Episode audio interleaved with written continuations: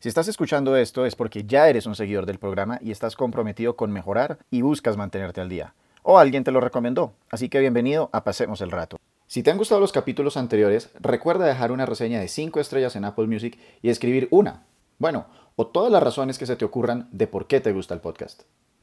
Y en, una plata cercana a los 10 millones de dólares al año. A ver, le pagaba Peckerman se decía que ganaba entre 5 o 6. ¿Sí? Mm, es más, que Dios llegó mucho más barato. Se hablaba de dos y medio, 3. Y, pues ni se diga rueda, rueda creo que, no alcanza la cifra de Queiroz, tanto así que el acuerdo ahora de la federación es que el técnico recibe un sueldo y el técnico es el que debe repartir el sueldo entre su cuerpo técnico, por eso es que también vemos unos cuerpos técnicos endebles. No saber de lo que la gente está hablando es incómodo, pero mucho peor es ver un partido de fútbol y preguntar quién es el de negro. Esto es Pasemos el Rato, un espacio en el que hablo de distintos temas para que te enteres de todo y nunca te quedes fuera de la conversación. Yo soy tu anfitrión André Canallet y hoy hablamos de eliminatorias suramericanas con Guillo Arango. Y con eso le damos la bienvenida nuevamente, versión 2022, a el gran Guillo Arango. ¿Cómo va todo, Guillo? Feliz año, feliz Navidad no tan feliz fanaticada de Selección Colombia, pero bueno, lo que cuenta es la intención. ¿Qué más? ¿Qué más, André? Muchas gracias por la invitación, como siempre un placer. Así arrancando, pues, pues ya en febrero este 2022 con muchas noticias, bastante movido. En febrero, pues con un equipo complicado, pero bueno, intentamos darle un análisis de lo que está sucediendo a esta selección Colombia que da un poco de tristeza.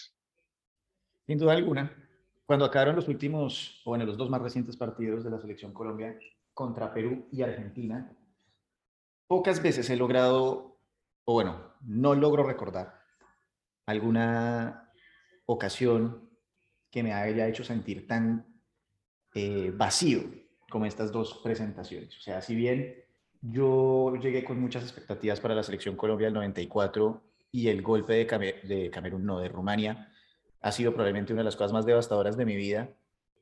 No se me ocurre una derrota más horrible que la de Perú eh, en, la última, pues en la penúltima fecha. ¿Usted recuerda algo similar?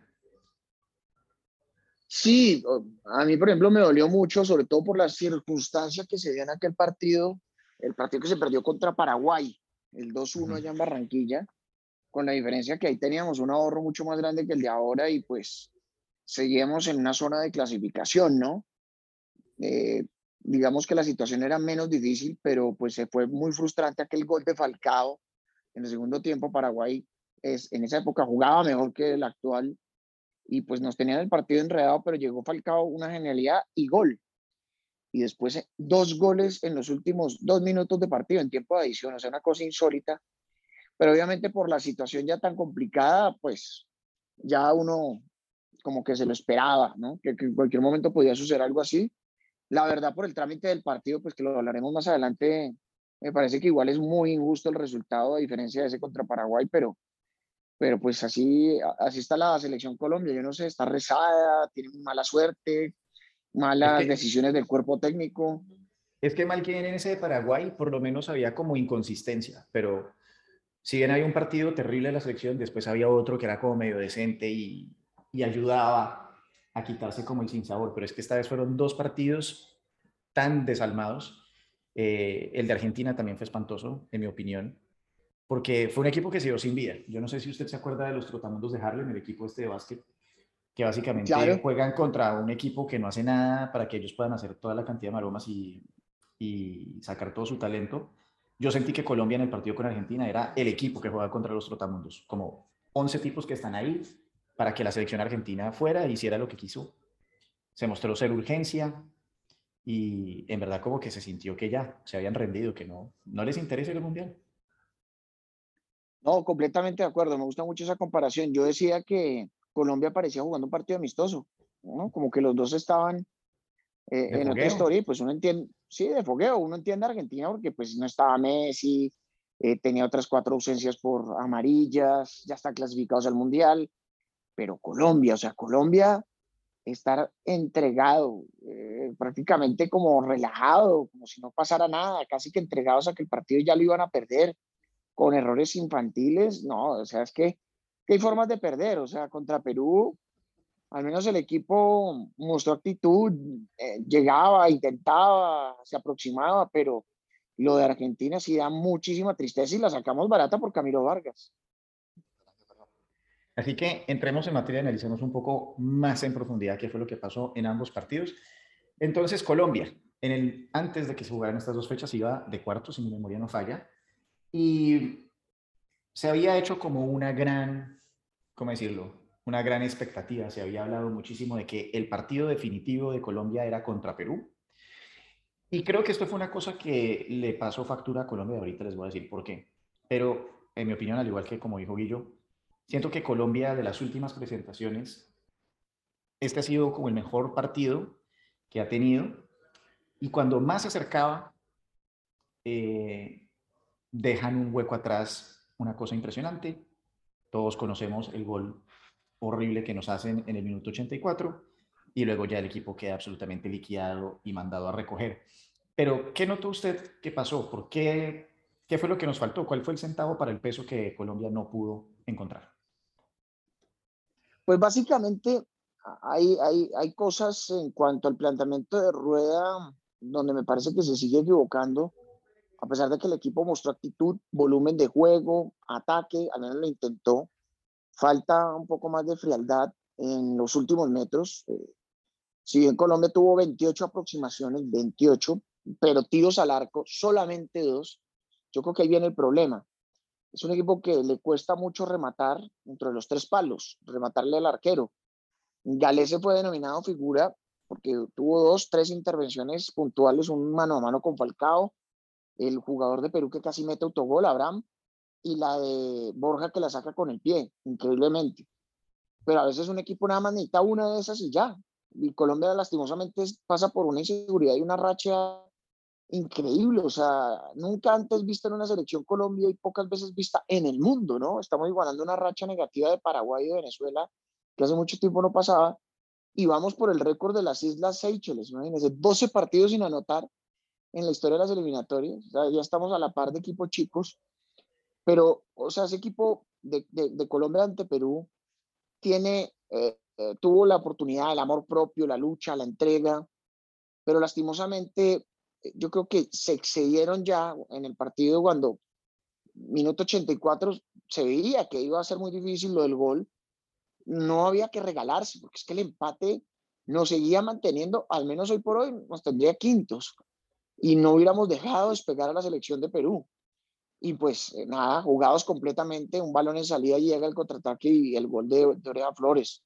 Igual yo siento que, Colombia mereció más, es de los resultados injustos en el fútbol. Yo acepto el 0-0 ante Paraguay, que fue un horripilante, en parte lo que pasó ante Brasil de local, lo que pasó ante Ecuador, pero esta Colombia desde el primer minuto salió a atacar, porque es que un problema de este equipo de rueda es que regala los primeros tiempos. Y esta vez no lo hizo, salió con decisión, tanto así que Falcao tuvo una opción al minuto 2, pero lamentablemente no sé qué pasa, es un equipo que le cuesta rematar al arco, si no es James, es muy difícil que uno tenga una opción de larga distancia. Eh, quieren llegar a las barbas del arquero. Eh, es, un equipo que está rezado, con, con nervios. Eh, realmente es incomprensible lo que está pasando, pero yo creo que eso lo traslada el cuerpo técnico y la falta de liderazgo a la cancha. Estoy 100% de acuerdo con todo lo que acaba de decir. Un punto que yo quería tocar era ese preciso que usted tocó de la, de la tabla de posiciones. A mí me parece que, eh, no sé si viene Reinaldo Rueda, no sé si fueron los jugadores, si son todos, pero se comieron mucho el cuento de que el partido con Perú era el definitorio y que había que ganarlo sí o sí. Y, y como usted dice, en el minuto 84 no era necesario que Jerry Mina estuviera ahí tan arriba, luchándola como si fuera el partido en el que si no ganábamos, quedábamos eliminados y empiezan a, desordenarse y empiezan a hacer una cantidad de pases, pues el pase de Charapes es una grosería absoluta y mm, efectivamente es como por ese ímpetu y esas ganas de querer meter el gol desesperados que olvidan un poco la estrategia de la tabla de posiciones. Es como, váyanse con el empate y siguen quedando enfrente de Perú. pero lo que no podía pasar era perder, y valga la redundancia, perdieron eso de vista, y eso es lo que nos termina costando el gol, que nos deja en esta posición tan lamentable, que es increíble, además, uno darse cuenta que si hubiéramos empatado ese partido, de todas maneras ahorita estaríamos en zona de repechaje. Creo también que yo creo que hay una, ¿cómo decirlo? Reinaldo Rueda, al intentar cambiar todo el tiempo el delantero referente, al estar tan consciente que le hace falta gol, le está transmitiendo mucho nerviosismo a los jugadores. Creo que los jugadores se han perdido confianza porque los cambian todo el tiempo. También el esquema, un poco ese 4-4-2 abierto ahí, o 4-2-3-1, y que empiezan a mandar todo por, por las bandas, no, no deja sorpresa. El equipo siempre queda aislado, mandan un centro ahí a la maldita sea, y, no logran tener una, una, opción, digamos, clara. Hubo una que también además se perdió, que yo se la envié por WhatsApp, que fue de Steven Alzati. En la oportunidad en la que manda el centro a este defensa Abraham, que usted menciona que casi mete el autogol, tenía James Rodríguez en todo el centro del punto penal. Y esa es una cosa que se ve mejor en la cámara de la transmisión peruana. Y se lo pierde, se lo pierde completamente. Yo no entendí ese cambio para nada. ¿Por qué entró Steven Alzati? No, de acuerdo, es que son errores compartidos. Es decir, pues yo le quito la culpa a Rueda de, la, mal, de la falta de definición de los jugadores. Es que uno le puede echar la culpa a un técnico de divisiones menores, ¿no? Que es el que debe trabajar la definición, pero ya tipos hechos y derechos, eso ya no se trabaja, porque eso va en el jugador. O sea, Rueda no tiene la culpa que Borja se come un gol debajo del arco o que la pelota de Abraham no entre pero sí hay bastante culpa en rueda en ciertas cosas. Una cosa, el ingreso al SATE, no por Alzate como tal, sino como entró, él entra como extremo por derecha primero, o sea, un cambio incomprensible, desarma lo que al menos le estaba funcionando, porque Colombia, con el mismo equipo con el que arrancó el segundo tiempo, eh, empezó con toda, como una tromba. Mete al SATE y cuando ya se lesiona a Mateo Uribe, ahí sí lo pone en la, en la posición natural de él, que es mediocampista mixto de primera línea, pero la que a mí me parece más increíble, o las que me parecen más increíbles de, ese día de los cambios, donde desarma el equipo, es el ingreso de Chará. Yo la verdad no, no, no sé, Chará es muy bueno a nivel de clubes, ya acá en la liga con el Junior, con Nacional, pero pues estamos hablando de un tipo ya de 31, 32 años que está más que visto y donde pues uno desperdicia talento joven por llevar un tipo que la verdad no ha funcionado en Selección Colombia, donde él se equivoca eh, en, un balón en salida, de él parte el error. Y pues Charanos no es volante 10, es más un extremo. Y Rueda el otro día ante Honduras en el amistoso como medio. Le funcionó ante el equipo B de Honduras. Entonces creo que le va a funcionar ante Perú. Eh, eh, además, estuvo en el Metropolitano André y tuvo casi 15 minutos calentando a Inestrosa y Apreciado. Y los mete ya en el tiempo de adición, cuando pues ya el partido lo va perdiendo. O sea, los sobre recalentó a Inestrosa apreciado, que para mí tampoco era el cambio indicado. Yo, quería ver a Yacer Asprilla, eh, al menos un jugador diferente que mostraba movimiento, pero mete dos tipos de liga que son buenos, pero que pues son finalmente de nuestra liga, no, no, no, no dan un salto de calidad en el fútbol internacional y pues para colmo de males los deja calentando un montón de tiempo y no los mete, una demora increíble y lo de James, perfil cambiado por derecha, la verdad es incomprensible. Por ahí entra todo el mundo y James tiene que estar detrás del 9, o sea, como lo vimos en Brasil 2014. De acuerdo. ¿Qué es lo que está pasando, por ejemplo, con el talento colombiano? Porque yo siento que cuando yo veía la banca de la selección Colombia era como, así como el Chapulín Colorado, ¿no? Y ahora, ¿quién podrá, ¿quién podrá rescatarnos? No, yo no veo opciones. Eh, hace cuatro años uno podía pensar en cuatro personas que puedan entrar. En este momento yo no los veo. Y tampoco ha habido como un proceso juvenil que uno diga, oiga, deberían darle la oportunidad a tal pelado. Ni idea. Es que yo creo que sí hay nombres, eh, tal vez no del salto de calidad como en su momento de, de James o de Cuadrado o de Falcao, pero sí que podrían llegar a ser marcando su historia diferente, pero siempre y cuando sumen minutos. Es que es muy fácil caerle, por ejemplo, un tipo como Baloyes, que tiene 25 años y que hasta ahora debuta en Selección Colombia, entonces pues lo fácil es caerle a él cuando pues nunca tuvo un amistoso, no lo llevaron a la Copa América, que eso es otro de los grandes errores de Rueda, no aprovechó la Copa América, me parece a mí, se puso a llevar un poco de jugadores ya más que vistos y veteranos como Oscar Murillo, como Sebastián Pérez, como Chará, y el joven que por ejemplo tenía que es que me parece puede ser un jugador interesante en futuro, lo puso 10 minutos contra Venezuela y ya, y a Baloyes lo pone 10 minutos a ver si hace algo y es El Salvador, a Luis Suárez lo pone también a ver si es Salvador, porque es que si usted mira la nómina de Perú o la de Ecuador que están arriba en este momento de la tabla de posiciones, inclusive mirando la suplencia de Colombia, yo siento que dice más la suplencia de Colombia en el nombre a hombre. O sea, por ejemplo, uno ve un Sinisterra en el Feyenoord y pues no tiene ningún jugador hoy por hoy Ecuador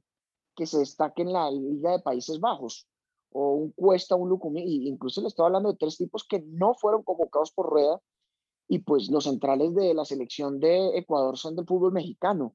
Lo que pasa es que ellos tienen trabajo, ellos tienen proceso, no le tienen miedo a la juventud. Y por Rueda obviamente entiendo que hizo hacer el camino corto que era, yo voy con los veteranos y que me lleven al mundial y ya después miro. El problema es que ni lo uno ni lo otro, ni miró, ni, ni, ni, ni aportó, ni trajo nuevos nombres. Y por ahora son un quemadero de cara al recambio que pueda haber en Selección Colombia. Entonces, ahora pasamos a calificar un poco este partido. Como ya ustedes que nos han oído antes, vamos a otorgar los premios de El Chivo de Oro y Chivo de Plata a los, comillas, dos culpables de esta eh, derrota contra Perú. Guillo, ¿quién es su Chivo de Oro? Ay, hombre, a mí me duele muchísimo, muchísimo tenerlo que decir, pero para mí el Chivo de Oro es... Eh, David Ospina. Se come todito el gol. Él no ha salvado muchísimas veces, pero ese gol, la verdad, pues tal vez era porque estaba frío, nunca Perú llegó, entonces eh, comete un error de principiante, esa es la vida del arquero y pues un arquero veterano, pero tiene en un 80% la responsabilidad del gol recibido. Chivo de plata. El chivo de plata. Mm, Chara. Chara. No, no me gustó para nada el ingreso de él en el partido. No, no fue importante. No marca diferencia. Además, Rueda también lo quema metiéndolo de enlace. Chivo de plata para Chara. Yo voy a salvar a David Ospina del Chivo de Oro y se lo voy a dar a Miguel Ángel Borja, que por alguna razón de transmisión en algún momento se perdió esta oportunidad, pero él de hecho en, el tiro de esquina que viene después del casi autogol, tiene la cancha sola y dispara a la mitad del arco y se la saca eh, Galese. Es la segunda vez que un delantero de Colombia, no sé si de hecho Borja también fue el que, el que disparó contra Ecuador en una situación muy similar contra Domínguez y también en un tiro de esquina se la sacaron. Entonces, imperdonable, imperdonable. Ahorita tenemos que hablar más de Luis Díaz. Imperdonable lo que pasa con, con Borja en esa oportunidad. Y para cambiar, le va a dar entonces el chivo de plata a Jerry Mina. O sea, yo siento que en esa jugada eh, del gol, antes de que le llegue a Chará, Jerry es el que le pasa el balón y él está jugando ahí de mediocampista, casi que delantero, eh, enardecido, enloquecido, desesperado por causar algo en ofensiva. Y cuando hacen el, o sea, cuando se sacan a Wilmar Barrios, lanzan el pase a la espalda de Jerry Mina y él está fuera de posición y tampoco puede ayudar a defender la jugada. Entonces ahí vamos a completar un poco, para hacer un poco diferente los, los chivos. Pasemos a Colombia-Argentina, que para mí, vuelvo y digo, me pareció humillante ver a Colombia reducida al papel de el equipo contra el que juegan los trotamundos de Harlem. El, el conejillo de Indias, básicamente, humillados totalmente, el equipo argentino haciendo lo que quiere, disparando. Básicamente fue un entrenamiento de disparos a media distancia. Un señor partido de Ángel Di María. Y yo viendo Twitter básicamente vi un trino que me gustó mucho que decía, el mejor cambio de rueda en este partido fue sacar a Ángel Di María. ¿Qué nos puede contar Guillo de cómo vio este horroroso, esperpéntico partido?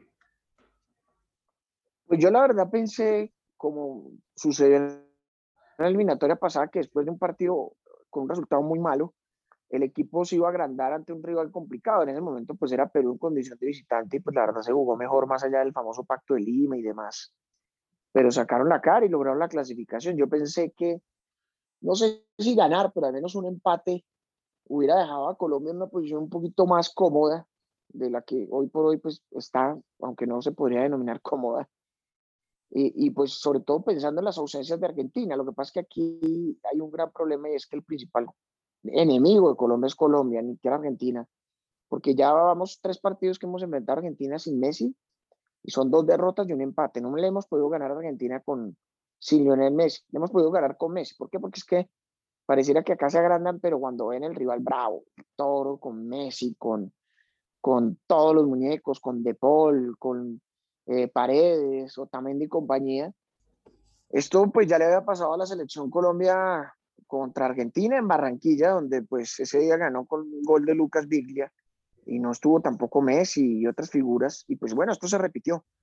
Es que lo que uno puede debatir es, bueno, que Colombia no metió el gol, que jugó mal, que no se le dio el planteamiento, que lo intentó, que lo luchó. Perfecto. Pero cuando un equipo está entregado y sin alma, eso sí ya me parece gravísimo. Y pues cosas que uno se ha ido enterando en las últimas horas, acerca de Rueda, que tenía, parece, un partido ya planificado, donde pues eh, era muy diferente, al menos más que en la alineación, en el planteamiento táctico, y después salió con otra cosa en el bus. Dicen que en el bus cambia la alineación. Entonces, pues ese es un mensaje muy complicado para el futbolista. Aunque yo también tengo que decir que así a uno le cambia la alineación en el último momento, uno tiene que matar dentro de la cancha y sobre todo porque eso era una final. Era prácticamente buscar el cupo y la épica en Argentina. Y pues uno puede perder por goleada, pero luchando, pero no 1 a 0, que puede, puede ser un marcador apretado y uno dice, uy, no, es que Colombia complicó a Argentina. No, no lo complicó, solamente tuvo esa jugada final donde increíblemente Borja y Luis Díaz la quiso sobrar y, y se la picó suavecita al arquero Dibu Martínez pero el resto no llegó más en el partido, no tuvo un solo remate directo al arco en el segundo tiempo, donde Rueda otra vez puso a marcar a James por derecha. Por ahí subía el huevo a Cuña y ahí manda el centro y llega el gol de Argentina, donde Tecillo y Davinson hicieron un partido desastroso, donde Mateo subió una vez más, y se me olvidó yo que le hubiera puesto también un chivo de oro eh, conmemorativo, no solamente para el partido de, Argentina, sino el de Perú, o sea, es un desastre Mateo Uribe en selección. A nivel de club es muy bueno, en el Porto rinde bastante bien, pero en, eh, en, Colombia, o sea, no hace un pase bien. O sea, yo creo que solamente se salva de este partido Camilo Vargas, de resto nadie. No sé por dónde empezar de todas las cosas que dice. Eh, voy a empezar por, por, las por la oportunidad de gol, ¿no? Una cosa que me llamó mucho la atención de este partido fue que los cuatro minutos en los que Colombia decidió jugar fueron en los últimos dos minutos del primer tiempo y en los últimos dos minutos del segundo tiempo. Y eso me hace pensar un poco lo que hablábamos en el partido anterior, pues de Perú. Es como, ¿hasta qué punto es de pronto un acartonamiento del planteamiento de rueda y de esa falta de confianza que se vuelve como un ciclo vicioso, ¿no? Como el que el jugador sabe que está jugando mal y rueda sabe que ellos están jugando mal, pero tienen que salir de alguna manera de ese, de ese ciclo y cuando llega el momento en el que listo, es el minuto 90, vayan y hagan lo que puedan, ahí es que de pronto ahí le sale algo, me pone a, reflexionar como qué tanto es esto un tema psicológico, qué tanto esto es un tema de como de interpretación de, de, la música, como que Rueda les dice, miren, ustedes tienen que hacer esta cosa y no se salgan de su puesto, y entonces quedan absolutamente castrados de hacer alguna cosa creativa, porque en esa digamos, oportunidad que aparece antes del, final del primer tiempo, sale de la nada un equipo que uno dice, ¿y estos dónde estaban? ¿no? Llegan y hacen como cuatro toques ahí seguidos, logran llegar, uno se emociona y bueno, luego definen terrible. Pero si Colombia jugara todo el tiempo así, yo creo que ya habríamos terminado la racha de no tener gol hace rato. Pero están como estériles, si no sé por qué les, no sé, como que les cortan la alegría de jugar siento como que a ellos ya no les gusta jugar entre ellos. Como que no hay química.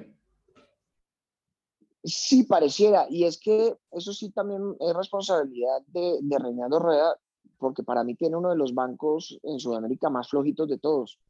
O sea, con todo el respeto, a mí no me dice mucho, eh, me, lo decía como, como, como jugador en su momento Bernardo Redín, pero pues Redín no puede hacerlo eh, solo, ¿no? Y pues está el preparador físico Velasco, pero que finalmente es un preparador físico, no es asistente técnico.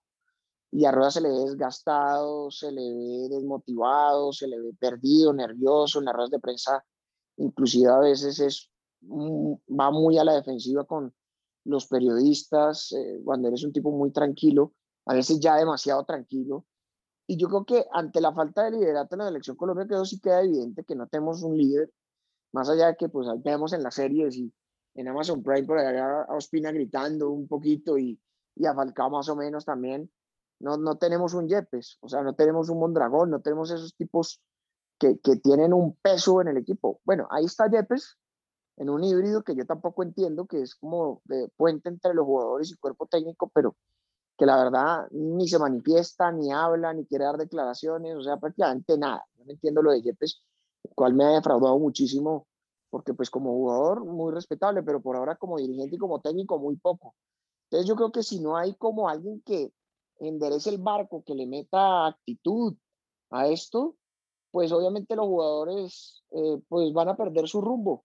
Y eso era lo que hacía Peckerman. Peckerman era un motivador y tenía un cuerpo técnico que decía algo, cosa que es muy diferente hoy por hoy con Ruedas, que hasta el cuerpo técnico de Venezuela, de la misma Perú, de, Ecuador, en cuanto a su conformación, dice mucho más que Colombia y, y saca adelante pues, el proyecto. Pregunta candente. ¿Está mandado a recoger, digamos, la generación de jugadores que compuso este equipo del 2010 al 2018?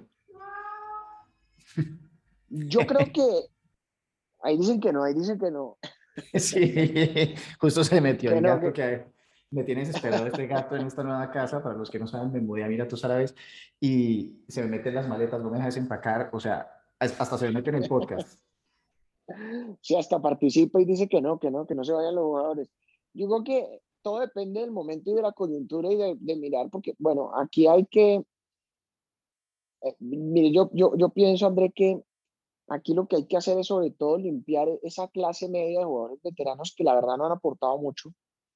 Eh, con todo el respeto, me parece que ya ciclo cumplido para Tecillo, ciclo cumplido para el mismo Mojica. Mojica no es un bebé, Mojica rinde en el hecho, pero en la selección Colombia muy poco. Eh, lo de Mateo Uribe, pues ni se diga, lo de Estefan Medina, lo de Chará, lo de Oscar Murillo. Y pues nuestro diferencial son esos jugadores que nos han dado alegrías y que pues todavía están vigentes, ¿no? Habría que mirar lo de Cuadrado, que es el mayor de todos, al menos de los jugadores de campo, eh, yo lo tendré hasta donde nos aguante, pero que esté comprometido y que pues trasladen algo lo que muestran la Juventus a la selección, porque él sí tiene ese problema de rendimiento. James es muy cuestionado, sobre todo en lo personal y en las actitudes, pero futbolísticamente, en medio de lo flojo de esta selección, contra Perú fue uno de los más destacados. O sea, imagínense, es que así es el salto de calidad de James. Y pues habría que analizarlo desde lo personal y desde su inclusión en el grupo eh, a Quintero yo lo mantengo porque a mí Quintero me parece un crack. Eh, eh, Ospina pues es arquero, yo creo que el que le sigue, que es Camilo, está muy lejos de su nivel. Y pues Ospina, al ser arquero, tiene una longevidad mayor.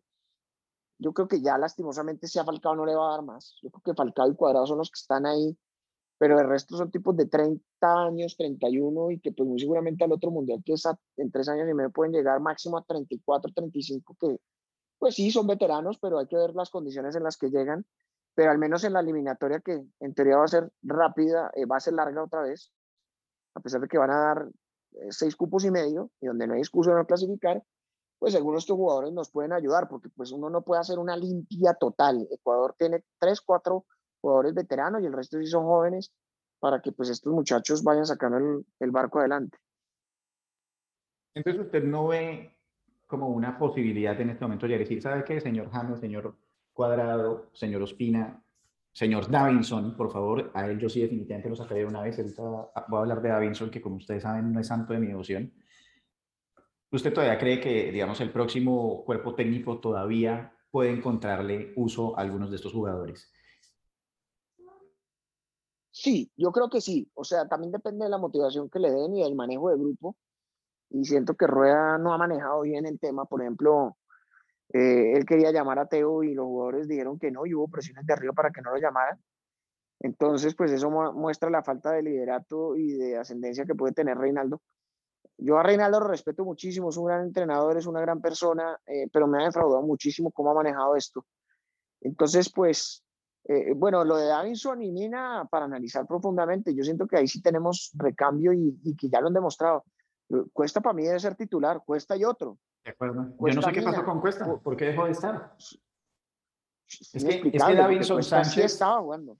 Yo acabo de decir una cosa muy fuerte para él, con todo el perdón que merece o el pues, respeto, porque yo no he jugado nunca a fútbol profesional, pero pues ya que estamos jugando aquí al comentarista deportivo, yo siento que Davinson Sánchez no es un jugador de fútbol, sino es como una presencia grande, como, es como un obstáculo grande, pero tiene cero manejo de balón y en verdad es un, un jugador que hace sentir al resto del equipo muy, muy inseguro atrás.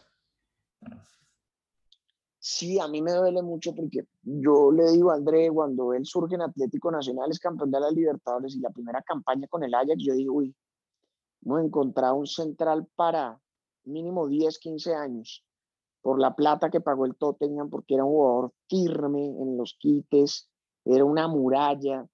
Para mí muchísimo mejor que, que Mina en el aspecto defensivo.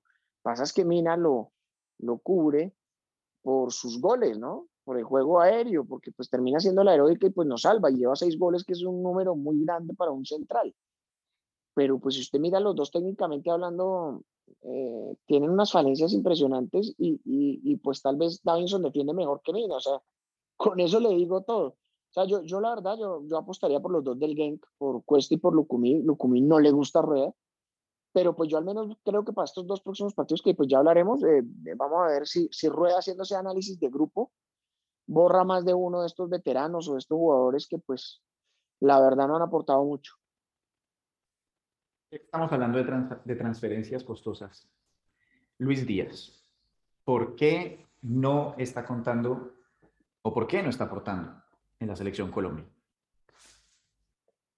Bueno, hay de todo. Yo creo que primero ya los rivales lo, conocen bien. O sea, Lucho tiene que reinventarse o al menos agregarle más cosas a su fútbol y eso es lo bueno de llegar a un club como Liverpool, pero sobre todo tener un técnico como Klopp que muy seguramente lo va a enseñar a, a dar un salto de calidad. Ojalá pues eso nos alcance pues estos dos partidos de marzo, en este mes y medio que va a tener de trabajo, que le pueda agregar cositas a su juego, a su fútbol y jugando en una liga mucho más exigente, pero muchísimo más que la liga portuguesa, donde pues él era el rey y pues acá llega como uno más. Entonces los rivales pues ya lo saben lidiar eh, Corso, que es un jugador de Universitario Perú, pues lo neutralizó, lo neutralizó Montiel, pero también es porque en la selección Colombia no lo acompañan, es como que esperando a ver si Luis Díaz hace la heroica como la hizo en la Copa América.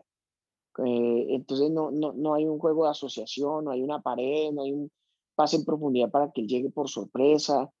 Eh, ya dependemos excesivamente de Luis Díaz y creo que si hay una limpia ahora, vamos a depender de él pero hay que darle soluciones y otros jugadores que puedan jugarle a otro idioma eh, para que haya un volumen más de ataque, pero, pero pues yo le tengo fe todavía en que pues él pueda ser el, el hombre para mostrar en el futuro, ya tiene 25, pero sigue siendo muy joven, al menos que muestre unos 5 años de un altísimo nivel y pues sobre todo en un gran equipo. Esperemos, porque yo en este momento, como se darán cuenta, estoy bastante desenamorado de lo que bien las últimas dos fechas y sobre todo lo que me preocupa es que no siento como un camino para los siguientes, lo que viene, ¿no? Eh, ahorita que usted decía que era imperdonable donde nos quedemos por fuera del siguiente mundial que es de 48 equipos, eh, yo de todas maneras tengo mis dudas porque es que en este momento, aunque no estamos eliminados, y básicamente yo el otro día estaba haciendo cuentas, casi que un empate y una victoria más resultados nos pueden dejar en zona de repechaje. Dos victorias nos dejarían tremendamente bien, pero después de estos dos partidos yo no siento que eso sea posible eh, por lo mal que están jugando. O sea, es que de repente ahora van a empezar a meter goles y van a ganar dos partidos, sobre todo contra un Venezuela que me puedo imaginar. Eh, técnica del murciélago, todos agarrados del palo, O sea, yo creo que van a ser unos partidos impresionantemente difíciles. Pero todo esto para decir que existe la posibilidad de que de pronto Colombia sea el noveno en las eliminatorias al final de todo esto. Y eso me parece casi que más probable que clasificar. Sí, claro, o sea, yo veo mejor el proceso de Venezuela, con digo todo, o sea, más allá de que Peckerman tiene un gran asistente técnico como el Bocho Batista, que inclusive me sorprendió que hubiera llegado a Venezuela, él, fue campeón acá en el preolímpico que se hizo en Colombia y llevaba muy bien las divisiones menores de Argentina. Eh, Bolivia mostró algo más en estas eliminatorias, tanto así que un milagro lo podría clasificar, o sea, está vivo. Hace muchísimo tiempo Bolivia no estaba vivo, faltando dos fechas por una eliminatoria. Eh, Paraguay, pues, es el que yo creo que está más enredado de todos, no tiene casi recambio, pero acá perfectamente uno se queda, puede quedar por fuera, porque es que eso es el castigo de las palabras de Jesús, donde decía, no, pues ya esta va a ser la última eliminatoria difícil, ya de aquí en adelante todo va a ser mejor. Eso es otra responsabilidad, porque acá los dirigentes no, no les pasa nada. Aquí son los jugadores, el cuerpo técnico, pero los dirigentes nada, muy campantes. Y pues yo creo que ojalá a Jesús no le van a castigar esas palabras de pensar que en el próximo mundial vamos a clasificar caminando cuando ni siquiera hay proyecto, no hay técnico de la sub-20. Eh, pusieron un técnico ocho o nueve meses como Arturo Reyes para ahorrarse la plata de, de Queiroz del técnico que hubiera llegado. Entonces, en fin, una cadena de errores que, que si no se aterrizan y si no se miran proyectos como por ejemplo el del vecino de Ecuador, vamos a, caer de barriga, porque bueno, una cosa es quedarse afuera ahora en esta eliminatoria mediocre y demás, que entre otros me parece que era la más fácil de clasificar de los últimos 25 años. Eh, pero otra cosa es quedarse por fuera. Fíjese que la próxima. uno puede literalmente escoger como 13 momentos en los que podríamos estar, o sea, como que si el resultado de esa jugada hubiera sido distinto al que sucedió, estaríamos como tres o cuatro puntos por encima de todos. Si no se comen ese gol en la línea, como dijimos, contra Perú y contra Ecuador, eh, si no le anulan el gol a Jerry Mine contra Ecuador, si Dubán Zapata no se come un gol contra Uruguay, o sea, y la lista continúa y continúa, Colombia debería tener facilito 28, 29 puntos. Y, y siempre nosotros acá decíamos como, ok, el resultado fue útil, no fue tan desastroso porque todavía seguimos estando en zona de clasificación, pero se está quitando el margen de error para que cuando pase una cosa como la que pasó con Perú, pues se hizo la hecatombe y se acaba todo. ¿Qué puede pasar con estas directivas? ¿Qué tanto, qué, digamos, qué porcentaje de culpa le pondría usted, Guillo, a, a las directivas de lo que está pasando? Y si va a pasar algo para que cambien las cosas o simplemente nos vamos a quedar todos con los brazos cruzados y, y chao. Lo que yo quisiera es que hubiera un revolcón total. Lamentablemente la noticia es que Yesurum en marzo va a ser ratificado como nuevo presidente de la federación. O nuevo no, como presidente, porque él ya lleva ahí atornillado hace rato. No solamente como presidente de la federación, sino también de la mayor Acá son los mismos con las mismas. Álvaro González campante, como si nada aportando nombres que pues no, no, no, no trascienden tanto, porque si fuera por Álvaro González nos pondrían el Bolillo Gómez, porque no se pusieron de acuerdo en su momento y quisieron ahorrar plata para nombrar el técnico. Ese es un gran problema. Ecuador nombró técnico antes y, y pues ahí se ven los resultados. O al menos lo mantuvieron en momentos difíciles, como la última Copa América, que fue un desastre. Lo aguantaron, perdieron contra Perú de locales. Acá, pues, eh, no, no, no hicieron un balance de lo que pasó ante Uruguay y ante Ecuador, donde pues sí, bien yo estuve de acuerdo con la salida de Queiroz, no se hizo un informe o al menos no lo conocemos o pareciera que no hubo de lo que pasó porque estos jugadores entregaron esa clasificación también en gran parte en esos dos partidos. Dos empates y ahí estaríamos, pero imagínense, por arriba de, de Perú, eh, empatando contra Uruguay o contra Ecuador y, y, pues no pasó nada, ¿no? Porque siguieron los mismos jugadores con las mismas y pues los directivos no hicieron nada. Entonces, pues acá Andrés siempre es un círculo vicioso, eh, por ahí saldrá uno o dos, pero entrarán dos o tres que ya conocemos de los clubes, entonces aquí el cambio no va a ser sustancial y van a ser los mismos con las mismas. que empezamos a, a volvernos hinchas de la eh, selección nacional de básquet. ¿Cómo pinta el tema? ¿Quién debería ser, en su opinión, el próximo técnico de la selección Colombia? Para mí es clarísimo, yo diría que, y obviamente, digamos, aterrizándolo en las capacidades económicas y todo el rollo, porque yo sé que muchas personas dirán, no, pues el Cholo Simeone es lo máximo. Pues sí, a mí también me encantaría el Cholo Simeone, pero yo creo que Ricardo Gareca en este momento debería ser el referente para la selección Colombia, pero no sé qué opinas usted. Sin duda, yo creo que ese es el nombre, conoce las eliminatorias, conoce el país, el cuerpo técnico conoce Colombia, el Bocha Sentín, eh, si no estoy mal hasta hace poco, no sé si sigue viviendo en Medellín, obviamente por cuestiones de trabajo, pues vive en Lima y jugó pues mucho tiempo en Atlético Nacional. Entonces es un tipo que conoce muy bien nuestra idiosincrasia y nuestro fútbol y dirigió a Santa Fe y América y que ha demostrado que no le tiene miedo a nadie. O sea, tanto así que Gareca juega en Brasil, en Argentina, en Paraguay, de local, de visitante, y pone los laterales de siempre, a Trauco y al vínculo, a menos que tengan una sanción.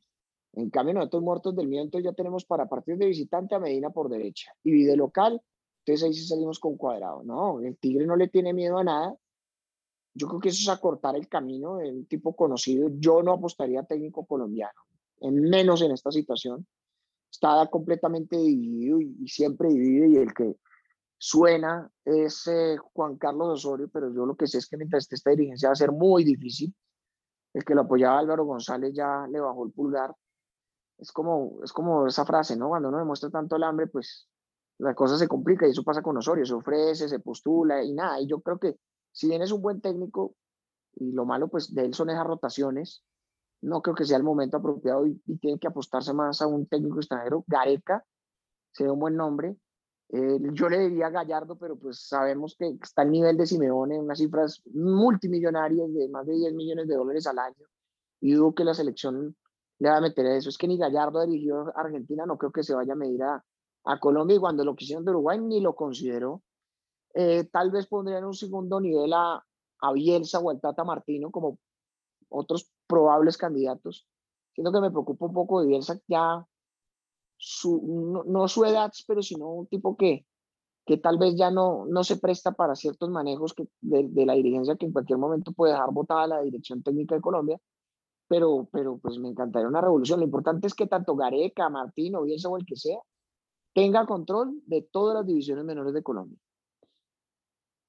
¿Qué porcentaje de probabilidad usted le ve de que alguno de ellos sea el técnico? O sea, porque una cosa es lo que usted y yo pensemos y deseamos, pero otra cosa es lo que Ramón Yesurún y los miembros del comité directivo piensen y quieren hacer. Porque yo digo, no, pues ellos son capaces de poner a Juan Manuel Lillo. O sea, yo me puedo esperar algo por el estilo. No, claro, ya uno puede esperar cualquier cosa. Yo, en medio de todo, eh, siento que si están apuntando a Gareca, es un viejo anhelo. Lo que pasa es que no lo hicieron bien. La vez pasada debieron era hablar con él, que ya estaba decidido que no querían más a Peckerman, sino que ellos estaban esperando que Peckerman, eh, pues si hacía una gran campaña en el Mundial, es decir, otros cuartos de final o semifinales, pues era imposible sacarlo, pero ellos eh, sabían que, ante la dificultad de conseguir un resultado de eso lo iban a, sacar, entonces no se apuraron y tenían a Gareca más o menos charlado pero pues por ese pacto de caballeros con el presidente de Perú, pues no, no lograron cerrarlo. Sé que a Gareca le interesa el proyecto y que pues sería muy feliz acá en Colombia. Sí, es un país con una idiosincrasia similar a la peruana, jugadores técnicamente muy bien dotados, díscolos, a veces dispersos, y pues donde Gareca con una nómina inferior a la de Colombia por, hombre hizo milagro. Entonces yo no me quiero imaginar a Gareca con estos nombres al menos que, que, que podría potencializar para llegar. Y en una segunda medida Martino. Martino era el hombre que iba a llegar antes de Peckerman, sino que se dañó porque él se fue para el Barcelona y Messi lo convenció para ir al Barcelona, pero era Martino.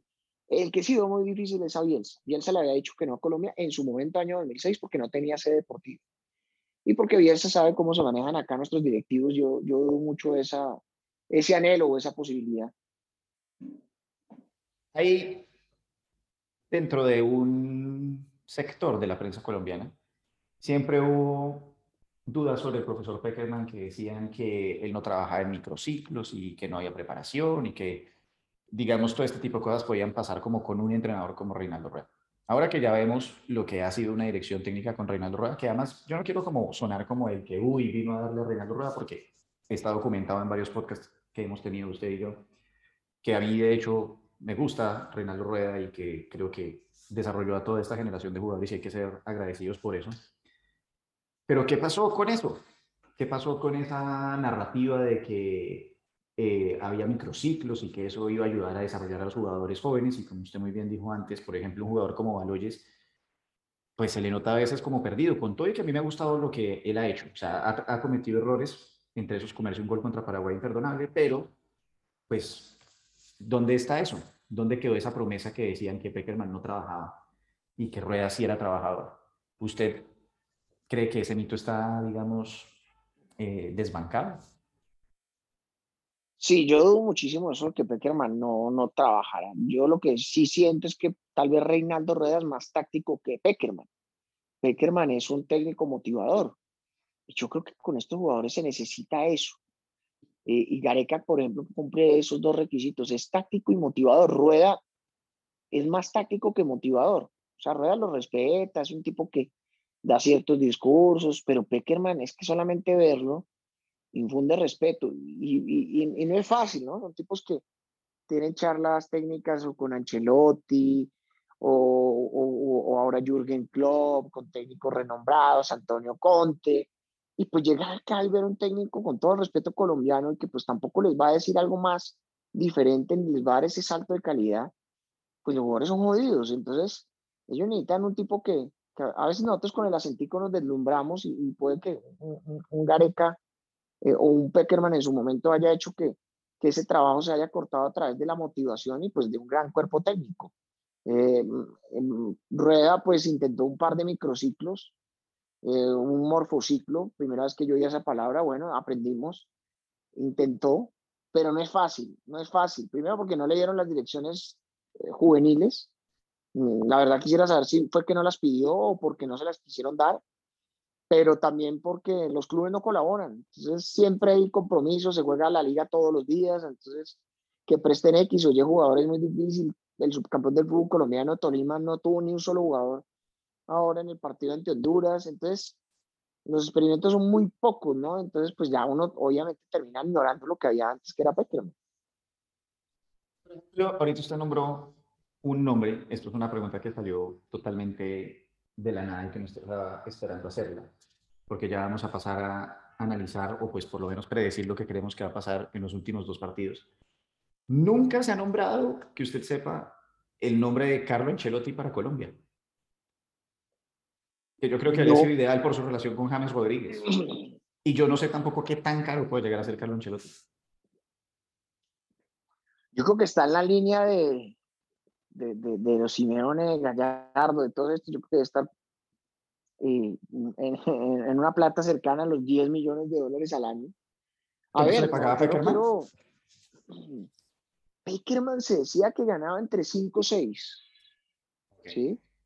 Mm, es más, que Queiroz llegó mucho más barato, se hablaba de dos y medio, tres. Y, pues ni se diga Rueda, Rueda creo que, que, no alcanza la cifra de Queiroz, tanto así que el acuerdo ahora de la federación es que el técnico recibe un sueldo y el técnico es el que debe repartir el sueldo entre su cuerpo técnico, por eso es que también vemos unos cuerpos técnicos endebles pues en especial de Rueda, porque el de Queiroz tenía un montón de gente, que ojo, tampoco quiere decir que eso va a garantizar algo, pero al menos dice algo más. Y estos salarios, Entonces, nunca son públicos como clarísimo, como a la prensa, a la prensa. Uno sabe, como hacen en Estados Unidos, que tal técnico o tal jugador firmó tantos años por tantos millones de dólares. Es como se especula que ganaba entre dos y cinco, pero nunca sabemos realmente. Si acá por temas de seguridad muchas veces esos Mm, valores se manejan muy por debajo de la mesa, muy, muy debajo de cuerda, con mucho misterio. Entonces no se conocen, pero pues más o menos eh, extraoficialmente esas son las cifras. Eh, todo dependerá, no sé si, si, en algún momento vaya a sonar lo de Ancelotti, aquí varios van a saltar, porque pues para muchos Ancelotti es otro motivador que no trabaja, pero pues hombre, ha ganado varias Champions, es un tipo que pues en este momento tiene al Real Madrid líder, alguna cosa debe tener. Una excelente relación con James Rodríguez. O sea, yo digo, sí. si usted me pregunta, ese, digamos, sería un nombre que me gustaría muchísimo que saliera por lo menos, que lo barajaran, que lo pongan al menos en el tiempo para que uno vaya y diga, oiga, me emociono, me ponen a soñar. No quiero robarle mucho más tiempo. Eh, discúlpeme si nos hemos alargado. ¿Qué va a pasar entonces ahora en los dos partidos que vienen? ¿Cuál es su sensación, su feeling? Yo pienso que contra Bolivia se gana. Se gana, así sea 1-0, porque Bolivia de verdad es demasiado flojo, a diferencia de los lugares anteriores, a excepción de Paraguay, pero pues Paraguay lo único que tiene bueno son los defensas y eso lo demostró. Pero pues e, e, esos tres puntos ante Paraguay sí que nos van a doler o nos están doliendo, porque era un equipo casi que al nivel de Bolivia. Lo que pasa es que Bolivia tiene unas inseguridades de verdad increíbles. Lo que pasa es que ellos sacan adelante su gran juego de local. ¿no? Igual contra Chile ese resultado fue mentiroso, porque Chile llegó dos, tres veces y gol. Pero lo que sacó el arquero aquel día fue increíble. Bolivia tiene un volumen de ataque muy interesante, inclusive hasta de visitante está haciendo golecitos, eh, pero en defensa es de lo flojo y malo que hay. Entonces yo creo que ese día pues al menos se nos va a abrir el arco y, podemos ganar, ojalá con una buena diferencia de goles para a ver qué nos sirve eso para la última fecha, en caso de una igualdad de puntos con Uruguay o con Perú. Eh, ya contra Venezuela sí, ahí tengo mis, mis recaudos. A Venezuela no le ganamos desde el año 96. Eh, somos una agrandados del, con Venezuela. Me acuerdo cuando estábamos clasificando parcialmente al Mundial de Corea y Japón con el Chique García, lo sacaron porque empató contra Venezuela ya en Venezuela. Iba perdiendo Colombia 2-0, pero empató el partido y lo sacaron. Y pues de ahí vinieron derrotas. ¿no? Hace mucho no ganamos allá en eliminatorias y con una justicia divina poética que podría darse y es que eh, Peckerman nos, nos mande de vuelta a casa y nos quite la posibilidad de clasificar un mundial.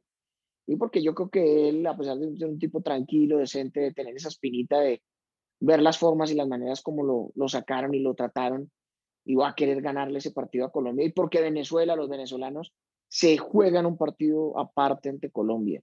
Eso es una final para ellos. Entonces, pues tengo un miedito con ese partido y, y sobre todo porque pues los venezolanos también tienen buenos jugadores. Yo no soy un hombre muy religioso, pero sí soy un hombre muy supersticioso y creo mucho en ese tema de la justicia divina y poética, ¿sabe? Y no puedo estar más de acuerdo. Yo creo que pues, una victoria contra Bolivia sería lógica. Y me debato en si se nos van a dar como los resultados para clasificar y entonces Venezuela nos empata y con eso nos deja por fuera, o si por el contrario nos van a terminar ganando, digo, tipo baile, o sea, 3-0, una cosa así por el estilo, y se vuelve mucho más humillante. Yo creo que Colombia no clasifica en este momento. Eh, nosotros ahí, y la idea es que reevaluemos lo que dijimos al comienzo de las eliminatorias, que cada uno hizo unas predicciones, pero en este momento yo en verdad creo que yo ya perdí la fe 100% en la selección Colombia e inclusive para procesos futuros.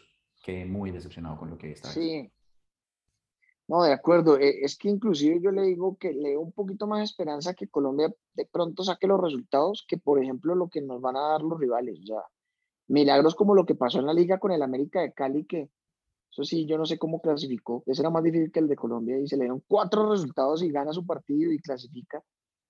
No, no sé qué tanto se ve en el fútbol, sobre todo por el partido de Perú-Paraguay. Perú por lo general le va muy bien contra Paraguay, inclusive cuando Paraguay era un gran equipo y pues la verdad, yo no sé si Paraguay vaya a, hacer algo como ya eliminado, eh, a menos que parque el bus y se meta atrás, o que Perú muestre ese flojísimo nivel, porque yo insisto que fue muy flojo lo de Perú en resultados, no, porque ganó cuatro puntos de seis, pero ante Ecuador mereció perder, y no solamente perder por uno, sino por cuatro o cinco goles, o sea, se comieron muchos goles los ecuatorianos, pero pues yo creo que ya para ese partido tendrá a Farfán, a Guerrero con una pierna, a La Padula jugando, eh, ya con menos ausencias. Eh, y, y, pues digamos que lo que nos beneficia es que se van a enfrentar y se van a robar puntos Perú y Uruguay, ¿no? Ahora, le digo que si Todos eh, Uruguay empata con Uruguay y Uruguay va a ese último partido y pierde con Chile, un Chile que pues yo creo que llegaría prácticamente eliminado porque tiene que jugar antes con Brasil, uy, que nos puede dar el milagro, ¿no? En este momento todos somos Brasil, necesitamos el partido contra Chile, urgente, es lo lógico, pero también ahorita con Brasil ya tan, tan desmotivado, sin nada que demostrar, pues se puede dar que Chile gane y eso nos complicaría tremendamente. La otra también es que Uruguay gane todo y limpie y nosotros le apuntemos ahí al repechaje. Entonces, pues básicamente eh, llegamos al, al momento en el cual, queridos colombianos y selección Colombia, ganen los dos partidos que quedan y disfruten el mundial, lo que sea que vaya a quedar. Y algo menos que eso, pues agárrense del rosario. Y yo, muchísimas gracias por estar nuevamente conmigo acá en Pasemos el Rato. Espero que nos volvamos a ver. Ojalá en marzo pues podamos tener buenas noticias y hablar de que Colombia logró clasificar de alguna manera, así sea repechaje. Y si no, estaremos hablando de eliminatorias europeas y empezar a, a ¿cómo se llama? A discutir lo que va a ser este Mundial 2022 en Qatar. No, Andrés, un placer. Muchísimas gracias por la invitación. Yo gozo mucho este podcast. Me parece bacanísima la idea de, de, charlar fútbol, no, no preguntas, respuestas, sino, sino discutir sobre esto que pues todo el mundo puede hablar, que, que, es el fútbol y, y, la selección Colombia, que yo creo que es el tema que más me apasiona a mí. Y bueno, espero verlo pronto, eh, así sea como corresponsal por allá en Qatar. Me he hecho la pasadita por Abu Dhabi, lo saludo, o nos vemos en Doha. Exactamente. Eh, finalmente, sus cuentas de, redes sociales para los que oyen este programa por primera vez, donde lo pueden seguir oyendo. Claro que sí, bueno, en Instagram, en Twitter, en eh, Facebook, soy arroba guilloarango, arroba guilloarango en Instagram, en Twitter y también ahora ahí a veces le doy al TikTok, tengo que ponerme más juicioso en TikTok, pero voto like. Tiene que practicar el baile, tiene que practicar baile. Sí, Sí, todavía no hay, tal vez por eso no, no, no le he dado tan duro el TikTok, pero, pero ahí estoy en arroba Guillorango y también en el canal de YouTube que es Guillorango, ahí me encuentran con opiniones y demás de selección, de clubes y bueno, muchas cositas ahí que estamos sacando. Excelente. Grande, muchas gracias y nos vemos. Listo, André, muchas gracias. Bueno, ese fue Guillorango. Y si se quedaron hasta este momento significa que pasaron un muy buen rato. Si quieren oír otras conversaciones que hemos tenido con él, les recomiendo el episodio 24 o el episodio 1. Si quieren hablar de otros temas, por ejemplo política, les recomiendo la del episodio 30 con Juan Carlos Echeverry. O si quieren aprender de una habilidad en especial, les recomiendo la de inversión inmobiliaria con Bernardo Azuaje. Ese es el episodio 8. Pueden seguirme en Instagram, arroba André donde profundizo sobre los podcasts Ahí pueden enviar sus preguntas o contactarme para lo que quieran. Si te gustó este episodio, copia el link y compártelo en cualquiera de tus redes sociales. Facebook, Instagram, Twitter, LinkedIn, el que quieras. Sigue el podcast o suscríbete. Solamente debes hacer clic en donde dice follow o seguir. Y ojalá puedas dejar una reseña de 5 estrellas en Apple Music para que más personas puedan encontrarnos.